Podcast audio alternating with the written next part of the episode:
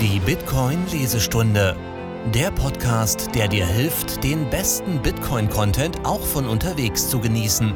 Wir liefern euch Artikel, Essays und mehr im Hörformat. Präsentiert von Aprico Media. Die humanitären und ökologischen Argumente für Bitcoin. Aus dem Original The Humanitarian and Environmental Case for Bitcoin von Alex Gladstein erschien am 26. Mai 2021 im Bitcoin Magazine.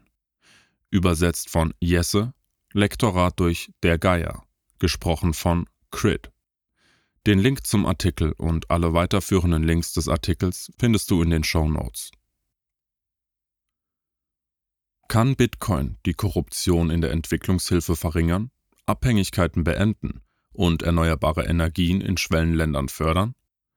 Bitcoin wird in der Regel ausschließlich als Investition und Finanzinnovation betrachtet.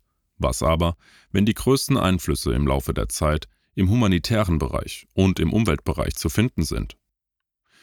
Dieser Aufsatz wird einige der größten Herausforderungen im Bereich der internationalen Entwicklung untersuchen und argumentieren, dass sich Entitäten, die Spenden leisten, Bitcoin-Zahlungen und Mining als Mittel zur Verringerung der Korruption, zur Verringerung der Abhängigkeit und zur Überwindung von Hindernissen bei der Einführung erneuerbarer Energien weltweit genauer betrachten sollten. In seinem erschütternden Essay Arms Stealers von 2010 beschreibt Philip Gurevich die Geschichte der Entwicklungshilfe. Die Industrie, so schreibt er, wurde 1968 größtenteils aus westlichem Mitleid geboren ausgelöst durch das im Fernsehen übertragene Verhungern von Kindern in Nigerias abtrünniger Provinz Biafra. Der Impuls, den weniger Glücklichen in der Welt um uns herum zu helfen, hat zu einer riesigen 200 Milliarden Dollar schweren Entwicklungshilfeindustrie geführt. Die 22 reichsten Regierungen stellen etwa 60 Prozent dieser Summe zur Verfügung. Der Rest wird von privaten NGOs, Unternehmen und Stiftungen finanziert. Etwa ein Drittel der staatlichen Auslandshilfe wird als Entwicklungshilfe eingestuft, ein Drittel als humanitäre Hilfe und ein Drittel als militärische oder sicherheitspolitische Unterstützung. Insgesamt wurden in den letzten sechs Jahrzehnten mehr als vier Billionen Dollar an Hilfsgeldern von reichen Ländern an ärmere Länder gezahlt. Das ist eine schwindelerregende Summe und auf den ersten Blick ein beeindruckendes Beispiel für Altruismus. Persönlichkeiten des öffentlichen Lebens wie Jeffrey Sachs und Peter Singer argumentieren, dass Hilfe ein moralisches Gebot ist. Aber nicht alle sind sich über die Gesamtwirkung einig. So fragt Gurevich, trägt die moderne humanitäre Industrie zu der Art von Elend bei, die sie angeblich beheben soll? Letztendlich schreibt er der humanitären Hilfe eine Menge Gutes zu. Aber es gibt drei eklatante Mängel bei der internationalen Entwicklung, die verhindern, dass sie ihren Auftrag besser erfüllen kann. Erstens wird die Hilfe in der Regel über die lokalen Regierungen geleitet und von diesen verteilt. An diesem Punkt leiten die oft autokratischen Regime einen Teil der Gelder oder Waren an ihre Kumpane oder Truppen weiter und bauen klientelistische Netzwerke auf. Wenn die Hilfe nicht gerade gestohlen wird, können die Gebühren an jedem Punkt des Weges zum vorgesehenen Empfänger gekürzt werden. Ein erheblicher Prozentsatz der Zahlungen wird von Mittelsmännern auf dem Weg von Washington oder Brüssel zu Bauern oder Flüchtlingen auf der anderen Seite der Welt abgezweigt. In seiner Kritik schreibt Gurevich, dass eine tiefere Dekadenz von Humanitarismus existiert, der Kriegssteuern bis zu 80 Prozent mit Hilfe von 15 Prozent der gezahlten Gelder wie zum Beispiel in Charles Taylors Liberia, zahlte oder der effektiv die logistische Infrastruktur für ethnische Säuberung, wie zum Beispiel in Bosnien, bereitstellte. Zweitens ist die Hilfe oft so strukturiert, dass Abhängigkeiten entstehen. Von Schuhen, die aus einem Hubschrauber abgeworfen werden, um anschließend die Nachfrage nach lokaler Produktion zu ruinieren, bis hin zu ganzen Nationen, deren Lebensmittel- und Grundgüterindustrie durch den Wettbewerb mit freien Gütern so zerstört wurde, dass sie dauerhaft von Importen aus dem Ausland abhängig sind. Die Hilfe hat zuweilen die wirtschaftliche und politische Unabhängigkeit verhindert, die Regierungen und Bürger in Ländern wie den USA, Frankreich oder Japan kennen. Gurevich beschrieb die schändliche Wirtschaft, die sich aus Entwicklungshilfe speist und Folgendes hervorbringt. Einen Wettbewerb um Aufträge, selbst für Projekte, von denen jeder weiß, dass sie schlecht durchdacht sind, sowie die Art und Weise, wie Entwicklungshilfe die lokalen Märkte für Waren und Dienstleistungen umwälzt, dadurch Kriegstreiber stärkt und völlig neue Krisen für ihre Opferschaft. Ein drittes, damit zusammenhängendes Problem besteht darin, dass die Hilfe nicht ausreichend genutzt wird, um Gemeinden und Entwicklungsländern zu unterstützen, energieunabhängig zu werden. Für erneuerbare Energieanlagen gibt es selten einen klaren Weg zur wirtschaftlichen Nachhaltigkeit. Sie liegen oft weit entfernt von Bevölkerungszentren und potenzielle Netzinfrastruktur, an die sie angeschlossen werden könnten, ist selten verfügbar. Könnte Bitcoin humanitären Organisationen helfen, diese drei Herausforderungen zu meistern? Einerseits ist es offensichtlich, dass diese neue digitale Währung dazu beitragen kann, Zahlende und Empfänger in einem Peer-to-Peer-Verfahren miteinander zu verbinden, das nicht gestoppt werden kann und die Korruption der Mittelsmänner erheblich reduzieren könnte. Andererseits scheint es möglich, dass die Finanzierung des Bitcoin-Minings im Gegensatz zu anderen Formen der Hilfe dazu beitragen könnte, Gemeinschaften und Nationen aus der Abhängigkeit von ausländischen Mächten zu befreien und die Elektrifizierung voranzutreiben und zwar auf eine Art und Weise, die bisher noch nicht breit diskutiert wurde. Erstens. Ausschalten des Mittelsmannes. Der überwiegende Teil der Entwicklungshilfe stammt von westlichen Regierungen und Einzelpersonen und wird an oder über Regierungen in Schwellenländer geleitet. Viele dieser Regierungen sind korrupt oder autoritär und sie entscheiden, wie die Hilfe verteilt wird. Es gibt einige Peer-to-Peer-Bemühungen wie Give Directly, aber im Allgemeinen ist die Chance für Reform und Spender und Philanthropen Hilfe direkt an bedürftige Gemeinschaften und Einzelpersonen zu senden riesig. Wenn heute Unterstützung geleistet wird, läuft dies über eine Reihe von Dritten ab. Nach Ansichten von Wissenschaftlern ist die Geschichte der Auslandshilfe untrennbar mit Korruption verbunden. Berichten zufolge liegt die Durchsickerrate der Hilfe für die am stärksten von Armut betroffenen Länder bei 15 Prozent und ein großer Teil der Hilfsgelder erreicht nie ein Entwicklungsland. Eine kürzlich durchgeführte Studie ergab, dass bis zu einem Sechstel der für die ärmsten Länder der Welt bestimmten ausländischen Hilfen auf Bankkonten in Steueroasen im Besitz von Eliten geflossen ist. Im Jahr 2012 sagte der damalige UN-Generalsekretär Ban Ki-moon, dass 30 Prozent der gesamten Entwicklungshilfe durch Korruption daran gehindert wird, ihr Ziel zu erreichen. In einer Oxfam-Studie konnten die Forscher beispielsweise nachweisen, dass zwischen 2013 und 2015 nur 7 Prozent der für Ghana bestimmten 28 Millionen Dollar an US-Hilfe ihr Ziel erreichten. In ihrem Buch Dead Aid argumentiert die sambische Wirtschaftswissenschaftlerin Dambisa Moyo, dass die Auslandshilfe das Wachstum sogar behindern kann und in einigen Fällen mehr dazu beiträgt, die Taschen der Bürokraten zu füllen, als das Leben der Durchschnittsbürger nachhaltig zu verbessern. Die Hilfe kann auch eine negative Rückkopplungsschleife auslösen, die zu noch mehr Verschwendung führt, denn wenn die Regierungen der Empfängerländer zu schwach oder zu skrupellos sind, um mit den Hilfsgeldern umzugehen, müssen die Geber überdurchschnittlich viele Ressourcen für die Überwachung und Kontrolle aufwenden. Selbst wenn die Entwicklungshelfer ehrlich sind, können sie sich oft nicht über Korruption beschweren, weil sie befürchten, von den lokalen Machthabern aus dem Land, in dem sie arbeiten, hinausgeworfen zu werden. Dies führt zu einem historischen Mangel an Offenheit unter den Hilfsorganisationen in Bezug auf Korruptionsthemen. Viele Regierungen von Myanmar bis Venezuela haben blockierend gehandelt und ihre Kontrolle über Grenzen und Finanzsysteme genutzt, um zu verhindern, dass Hilfe zu ihren Bürgern fließt, aus Angst, sie könnte Oppositionsgruppen retten oder stärken. Aber die humanitäre Hilfe könnte noch direkter erfolgen. Ein persönliches Beispiel.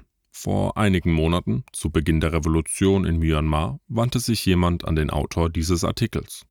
Sie wollten die Demokratiebewegung unterstützen, aber das Bankensystem war praktisch geschlossen und es gab keine einfache Möglichkeit, Dollar zu überweisen. Nach einigen Nachforschungen lernten wir einen Entwicklungshelfer kennen, der zum Aktivisten wurde und Bitcoin nutzte. Er konnte leicht eine Spende annehmen, sie in Bitcoin verwalten und sie dann auf den Peer-to-Peer-Märkten verkaufen, wenn er die zusammenbrechende lokale Fiat-Währung für Waren ausgeben musste. Eine Adresse wurde über Signal gesendet und eine Spende war in wenigen Minuten abgewickelt. Auf dem Zahlungsweg gab es keine Hindernisse, keine Mittelsmänner und keine Möglichkeit der Korruption. Dies ist nur ein kleines Beispiel, aber ein Vorgeschmack auf das, was die Zukunft bringen könnte. Der Schlüssel zum Erfolg von Bitcoin als Zahlungsmittel für humanitäre Zwecke liegt entweder in lokaler Liquidität, damit die Empfänger bei Bedarf problemlos Geld in Fiat umtauschen können, oder in Kreislaufwirtschaften. Ersteres hat sich in den letzten Jahren weltweit dramatisch ausgeweitet und letzteres ist bereits im Aufbau. Wenn Sie heute ein humanitäres Projekt in einem beliebigen Land der Welt, vom Irak bis zum Senegal, unterstützen wollen, muss der Empfänger nur ein Smartphone besitzen. Von dort aus können Sie Bitcoin direkt über eine kostenlose Open-Source Android-App wie Moon oder Blue Wallet empfangen und sie dann, wenn nötig, im Laufe der Zeit über Peer-to-Peer-Märkte wie Paxful, Local Bitcoins oder informelle Telegram-Kanäle in Fiat umwandeln. Mit Hilfe von Strike können nun Spenden und Überweisungen an Personen in El Salvador gesendet werden. Die auf dem Lightning Network passierende Plattform, entwickelt von Jack Mallers, Rockstar Death und anderen, wurde drei Wochen nach dem Start zur Nummer 1 der Finanz-Apps, zur Nummer 1 der Top-Apps und zur Nummer 1 der Gesamt-Apps in dem Land. Dieses Wachstum wurde durch die Kreislaufwirtschaft und die Gemeinschaft von Bitcoin Beach angetrieben, die nun überschwappen und andere entstehende Gemeinschaften anregen, nicht nur in El Salvador, sondern sogar in Nachbarländern wie Guatemala. Die Idee von Strike als humanitäres Instrument ist sehr überzeugend. Jeder Amerikaner könnte zum Beispiel jede Lightning-Rechnung mit seiner Debitkarte bezahlen, wobei die Gelder sofort über Bitcoin transferiert werden, mit endgültiger Abrechnung überall auf der Welt, direkt auf das Telefon des Empfängers. Die Nutzung von Lightning, wobei winzige Gebühren anfallen, sofort abgerechnet und kaum Energie verbraucht wird, scheint ein besonders vielversprechender Weg in die Zukunft zu sein, vor allem in einer Welt, in der Zahlungsabwickler als gewinnsüchtige Zwischenhändler agieren und zwei bis fünf Prozent der Online-Spenden abschöpfen. Eines der größten Hindernisse für eine wirksame internationale Entwicklung war und ist die Tatsache, dass zwischen dem Geber und dem Empfänger so viele Dritte stehen. Oft handelt es sich dabei um kleptokratische Regierungen, oder ausbeuterische, monopolistische Konzerne. Mit Bitcoin gibt es ein neues Modell, das dieses Chaos durchbricht und Geber und Empfänger auf Peer-to-Peer-Basis miteinander verbindet. Zweitens. Die extraktive Gesellschaft. In ihrem Buch Why Nations Fail unterteilen die Ökonomen Darren Acemoglu und James Robinson die Welt in zwei Arten von Gesellschaften, integrative und extraktive Gesellschaften. Integrative Gesellschaften wie Südkorea oder die Vereinigten Staaten sind solche, die es einer breiten Masse von Menschen ermöglichen und sie ermutigen, an wirtschaftlichen Aktivitäten teilzunehmen, die ihre Talente und Fähigkeiten bestmöglich nutzen und die es dem Einzelnen ermöglichen, eigene Entscheidungen zu treffen. Dies steht im Gegensatz zu den extraktiven Gesellschaften, die für ihr Überleben auf absolutistische politische Institutionen angewiesen sind.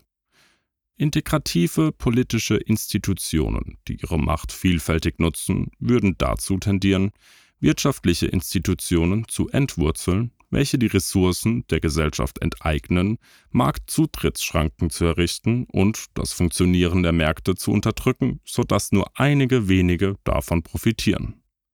Allerdings sind in extraktiven Gesellschaften Machthaber in der Lage, diesen Kräften entgegenzuwirken, sich selbst zu bereichern und ihren Einfluss auf Kosten der Gesellschaft zu vergrößern. Generell fließt die Hilfe von integrativen Gesellschaften in extraktive Gesellschaften. Acemoglu und Robinson berichteten über die tragische Geschichte des Kongo, der jahrhundertelang unter stark extraktiven Institutionen gelitten hat. Vom Königreich Kongo bis zur Völkermordherrschaft von König Leopold, vom späteren belgischen Kolonialismus bis zur Diktatur von Mobutu sowie den heutigen Kriegen um seltene Bodenschätze. Eliten und ausländische Mächte haben die riesigen natürlichen Ressourcen des Landes geplündert, unglaubliche Gewinne abgeschöpft, die Umwelt zerstört und die Bevölkerung dezimiert.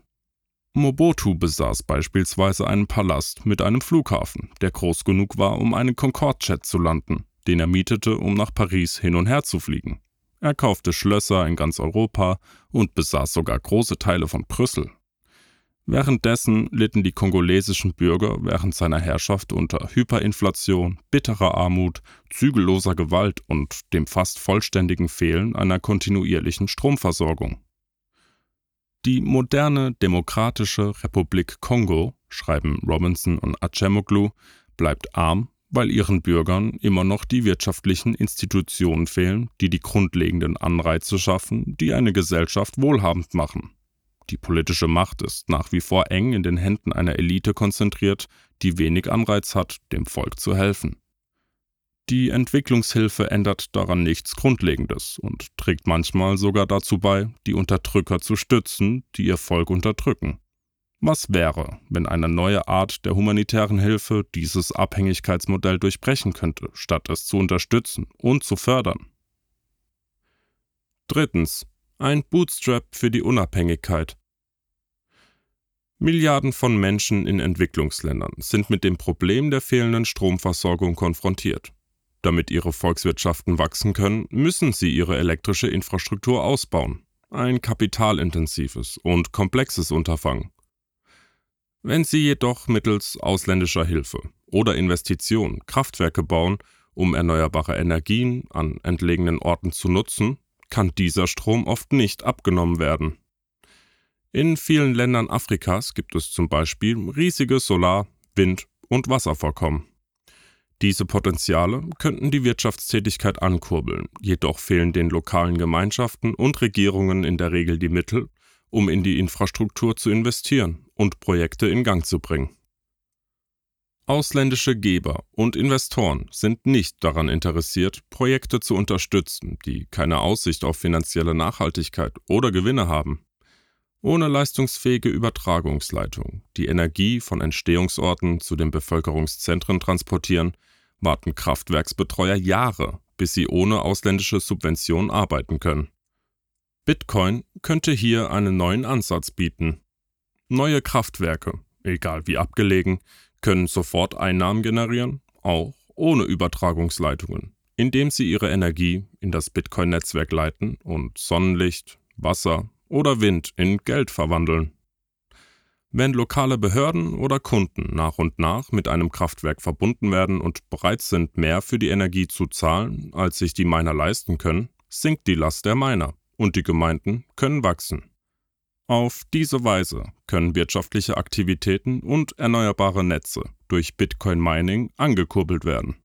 Und internationale Entwicklungshilfe könnte die fehlende Initialzündung sein. Um herauszufinden, wie, sprach der Autor mit dem Bitcoin-Miner Seb Chuspilu. Viertens. Bitcoin-Mining im Kongo. 2014 half die Europäische Union bei der Finanzierung eines Wasserkraftwerks mit einer Leistung von 15 Megawatt an einem kleinen Nebenfluss des Kongo in der Demokratischen Republik Kongo. Die Anlage befindet sich in einem Gebiet, das nach dem Amazonasgebiet den zweitgrößten tropischen Regenwald der Welt darstellt. Eigentümer und Betreiber des Kraftwerks ist der Virunga Nationalpark, dessen Ziel es ist, Tausende von Tier- und Pflanzenarten, darunter auch den vom Aussterben bedrohten Berggorilla, zu erhalten und die fünf Millionen Menschen zu unterstützen, die in der Nähe der Parkgrenzen leben. Der Traum, Nationalparks wie diesen mit Wasserkraft zu versorgen, ist verlockend. Wie die New York Times 2017 in einem Bericht schrieb, könnten diese Anlagen in Virunga einen Park retten und einem Land helfen. Doch wie üblich konnte die Parkleitung aufgrund der Schwierigkeiten beim Netzaufbau nicht sofort den gesamten Strom nutzen. Im Jahr 2020 beschloss sie, mit der überschüssigen Energie Bitcoin zu schürfen. Normalerweise ist es fast unmöglich, mit einem abgelegenen Kraftwerk in den Bergen, im Dschungel oder in der Wüste sofort Einnahmen zu erzielen weil die Energie nicht sofort an die Kunden verteilt werden kann. Aber mit Bitcoin kann die Anlage auch ohne Verteilungsleitungen oder lokale Nachfrage profitieren. Chuspilou sagte, dass die Wasserkraftwerke und die anderen Projekte seines Unternehmens, wie zum Beispiel Solarparks in Südafrika, gute Beispiele für diesen Mechanismus sind. Wenn die lokale Nachfrage nach Strom steigt, schalten seine Miner ab. Dies funktioniert aufgrund des lokalen Energiemarktes. Bitcoin-Miner brauchen Preise im Bereich von 2 bis 5 Cent pro Kilowattstunde, um rentabel arbeiten zu können. Praktisch jeder andere Stromverbraucher zahlt mehr, von 5 bis 6 Cent pro Kilowattstunde für industrielle Nutzer und 10 bis 15 Cent pro Kilowattstunde für private Nutzer in den Industrienationen, bis hin zu schwindelerregenden 20 bis 40 Cent pro Kilowattstunde in Afrika. Sobald es einen Wettbewerb um die von den Bitcoin-Minern gekaufte Energie gibt, schalten die Miner ihre Maschinen ab um sie vielleicht später wieder einzuschalten, um in Echtzeit auf die Netzbelastung zu reagieren. Dieser Zusammenhang wird von vielen nur unzureichend verstanden, was zu der weit verbreiteten, aber falschen Annahme führt, dass Bitcoin Energie verschwendet, die für andere Projekte verwendet werden könnte. Schuspilus Unternehmen baute und betreibt die Mining-Anlage in Virunga, die in den Videos wie ein Container mit Computern mitten im Dschungel aussieht. Es bildete einheimische Mitarbeiter aus, die den täglichen Betrieb übernehmen. Die Farm ist per Satelliteninternet mit den Mining Pools verbunden und das Unternehmen zahlt den Anteil des Parks an den Bitcoin-Einnahmen laufend direkt auf das entsprechende Online-Konto ein. Dies ist eine neue wirtschaftliche Lebensader für den Park, der laut Chuspilou nur rund 100.000 Dollar pro Jahr von der kongolesischen Regierung erhält, aber ein monatliches Betriebsbudget von rund eine Million Dollar hat. Es ist ein weiteres Virunga Wasserprojekt in Arbeit, ein 30 Megawatt Damm an einem anderen Fluss in der Nähe, der von der EU finanziert werden soll.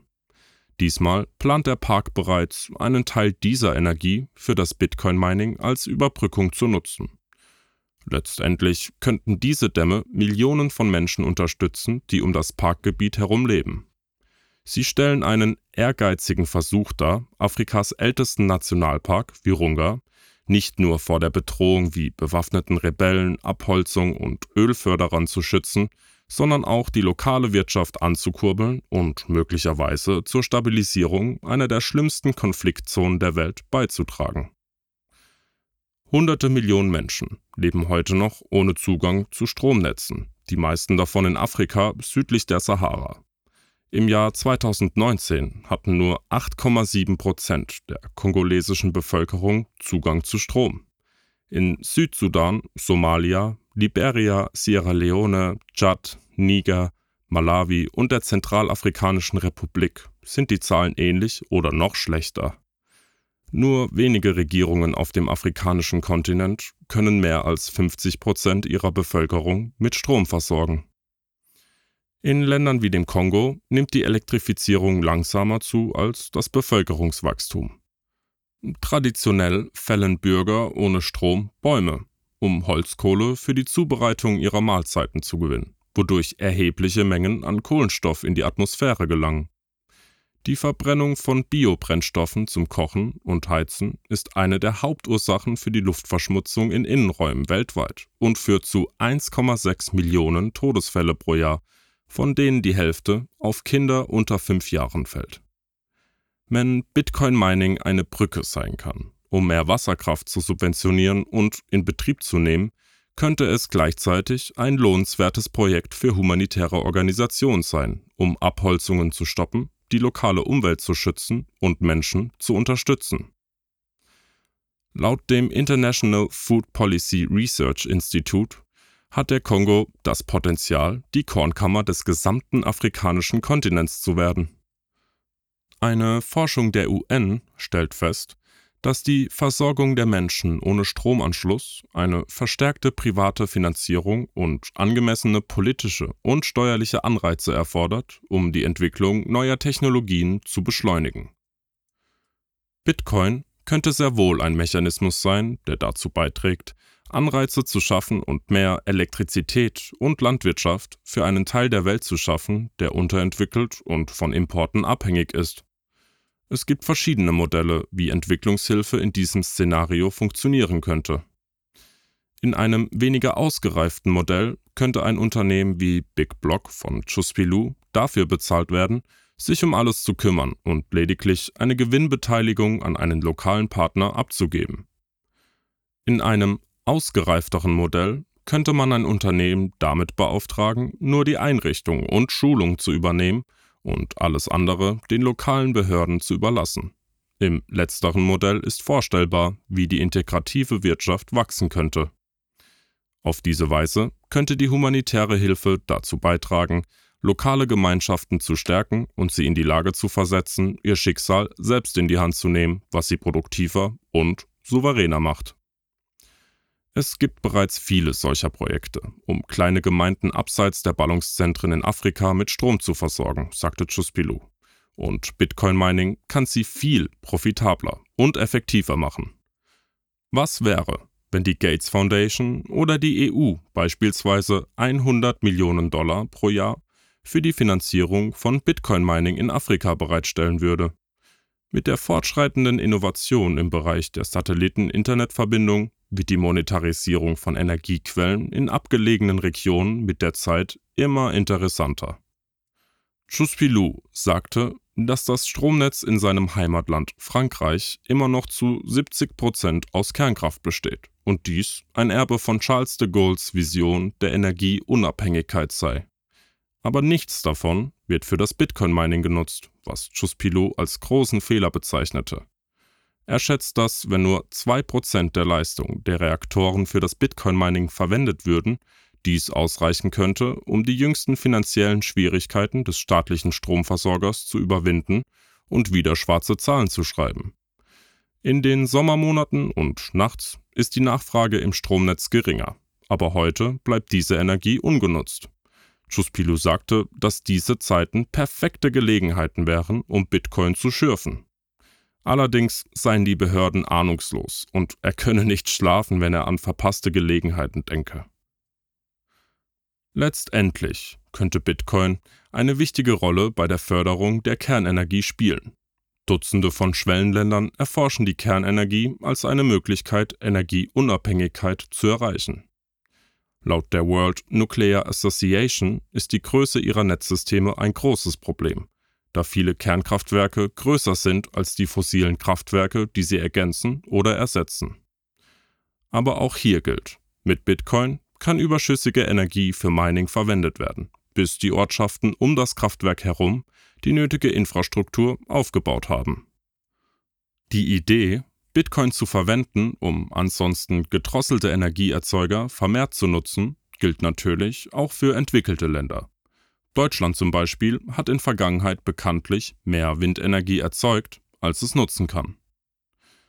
Die nahezu vollständige Nichtbeachtung von Bitcoin ist eine chronische Erscheinung in der gesamten internationalen Entwicklungszusammenarbeit, die das Potenzial der Währung, die Korruption zu verringern und die Wirtschaftstätigkeit anzukurbeln, bis heute nicht erkannt oder ignoriert hat. Zu viele humanitäre Organisationen sind der Fata Morgana der Blockchain, nicht Bitcoin-Erzählungen zum Opfer gefallen, wodurch Hunderte von Millionen Dollar verschwendet wurden. Die französische Geschichte entfaltet sich zu einer deprimierenden Vision in den Entwicklungsländern, wo viele Nationen über reichlich Wind, Solar, Wasser und sogar Uranressourcen verfügen, aber nicht über die Netzinfrastruktur und die konzentrierte Nachfrage, um daraus Nutzen zu ziehen. Chuspilu sieht im Bitcoin-Mining das von Humanisten oder Investoren betrieben wird, den Weg, um dies alles in Gang zu bringen. Heute haben nur 4% der Weltbevölkerung das exorbitante Privileg, die globale Reservewährung in ihrem eigenen Land zu nutzen. Aber in einer möglichen Zukunft, in der Bitcoin die Reservewährung ist, könnte das Schürfen aus erneuerbaren Quellen dazu beitragen, dass jede Nation das zukünftige Basisgeld der Welt direkt erlangen kann. Dies könnte einen massiven Anreiz für die weitere Expansion und Innovation im Bereich der erneuerbaren Energien bieten. Das, sagte Chuspilou, ist der schöne Traum. Fünftens. Vermeidung von Fallstrecken. Wenn humanitäre Organisationen, Stiftungen und ausländische Behörden Bitcoin-Mining an Standorten für erneuerbare Energien unterstützen, wäre dies ein möglicher Anstoß für nachhaltige, lokale Wirtschaftstätigkeit. Der norwegische Staatsfonds, der durch Öl gestützt wird, hat eine der höchsten Lebensqualitäten der Welt finanziert. Könnten der Sudan und Äthiopien mit massiven Wind- und Solarressourcen, die das Bitcoin-Mining und ein wachsendes Stromnetz versorgen, das Norwegen der Zukunft sein? Ein rosiger Ausgang ist natürlich noch lange nicht garantiert. Große Hindernisse in Form von korrupten lokalen Behörden und ausbeuterische ausländische Unternehmen bleiben bestehen. Eine Möglichkeit, diese Bedrohungen zu neutralisieren, besteht darin, dass internationale Investoren und Spender Bitcoin-Mining-Projekte als wirtschaftliche Hebelwirkung positionieren, indem sie festlegen, dass ein Teil der Gewinne in Mikrofinanzierungen oder Risikokapital zur Gründung lokaler Unternehmen fließt. Wenn große Stiftungen und Regierungen diese Bedingungen in ihren Verträgen zur Einrichtung einer erneuerbaren Mining-Infrastruktur durchsetzen können, könnten sie einen nachhaltigen Einfluss haben.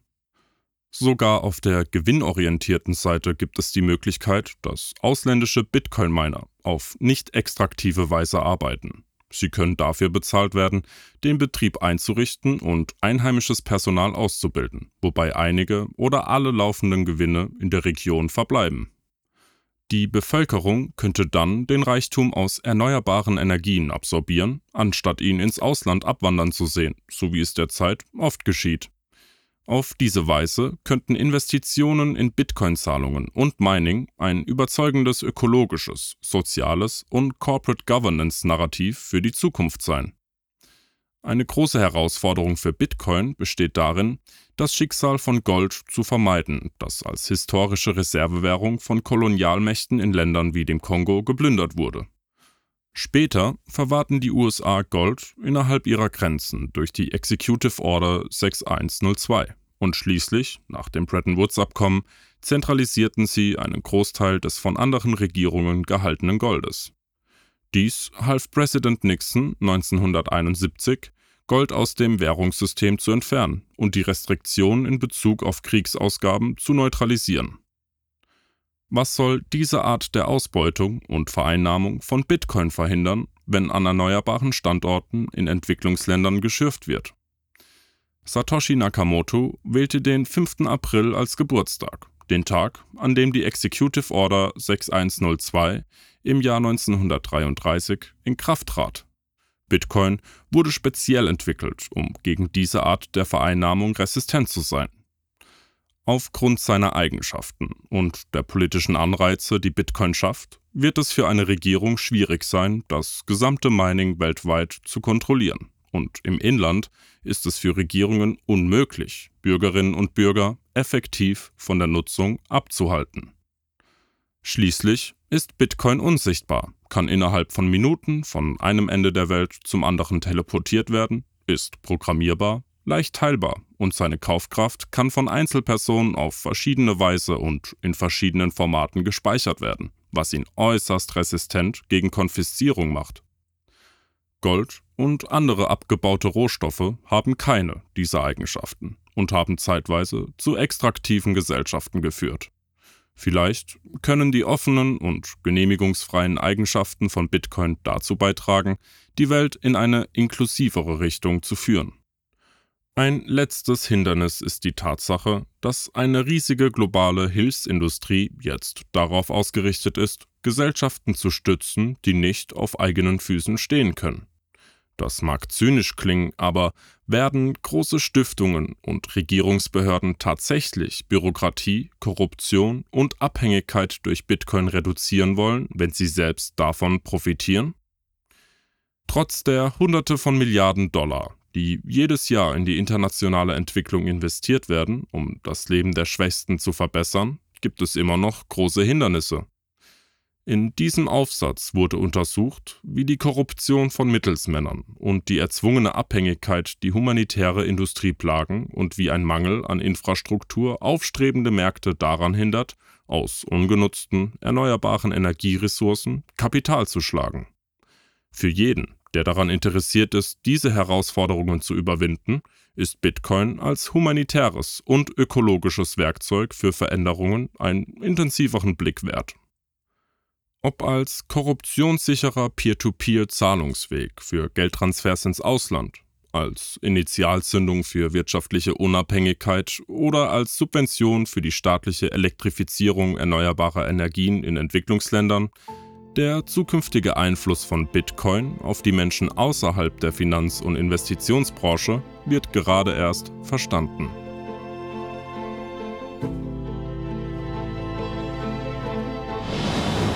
Vielen Dank fürs Zuhören. Wenn du die Übersetzer und Sprecher der Artikel unterstützen willst oder dich für Bücher zum Thema Bitcoin interessierst, schau vorbei auf www.aprico.media.